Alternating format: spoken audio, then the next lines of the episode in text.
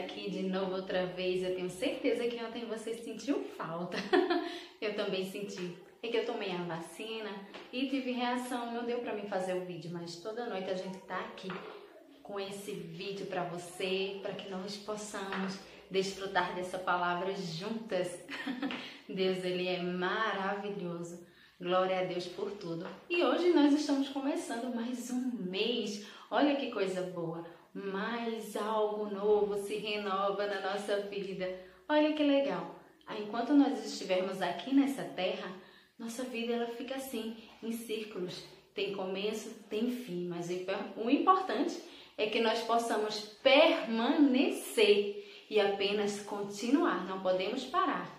Temos que ver o começo e o fim. E para isso, nós precisamos ter constância na nossa vida. Hoje começamos mais um mês, temos mais a metade desse ano aí para frente. E em nome de Jesus vai ser recheado de bênçãos, de provisão sobre a nossa vida. Então vamos aproveitar ao máximo para receber da palavra de Deus. Vamos lá? Pega aí a sua bússola, o seu o seu Olha, gente, eu digo aqui que isso aqui é a bússola, que isso aqui é o nosso guia, que isso aqui é tudo pra gente, na verdade. Eu não sei como você chama a palavra de Deus, mas para mim ela é minha vida. Sem ela eu não sou nada. Vamos lá. Capítulo 14 de Mateus, a partir do verso 22. Logo a seguir, lembra do, do vídeo anterior que a gente fez? Jesus alimentou aquela multidão e fez um milagre maravilhoso da multiplicação, não foi?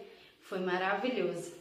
Hoje é mais uma, mais uma passagem bíblica extraordinária. Tem muita coisa para a gente tirar dela, mas eu só vou destacar algumas para que o vídeo não fique tão longo, mas que você possa se deleitar nessa palavra bastante. então, verso 22. Logo a seguir, compeliu Jesus os seus discípulos a embarcar e passar adiante dele para o outro lado Enquanto ele despedia as multidões, Jesus se despedia de todo mundo, gente. Olha que legal. E, despedidas as multidões, subiu ao monte, a fim de orar sozinho. Em caindo a tarde, lá estava ele só. Entretanto, o barco já estava longe, a muitos estádios da terra, açoitado pelas ondas, porque o vento era contrário. Na quarta vigília da noite foi Jesus ter com eles, andando por sobre o mar. e os discípulos, ao verem-no andando sobre as águas, ficaram aterrados e exclamaram: É um fantasma! E tomados de medo, gritaram: Não, gente, peraí. Você já imaginou doze homens dentro de um barco? Tava chovendo bastante.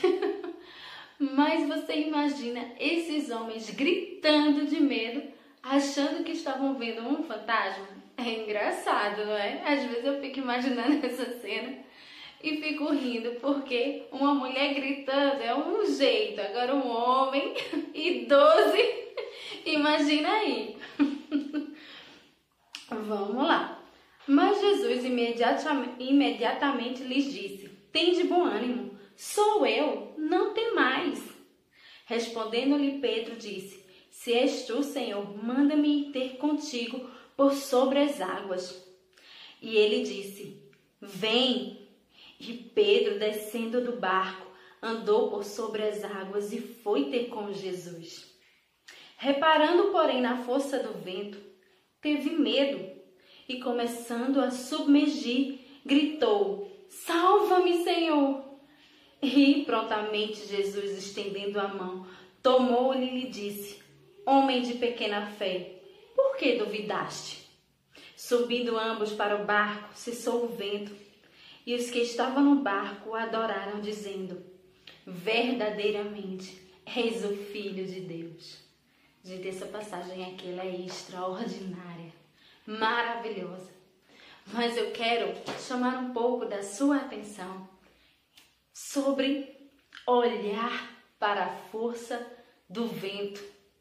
Por isso que Pedro começou a afundar.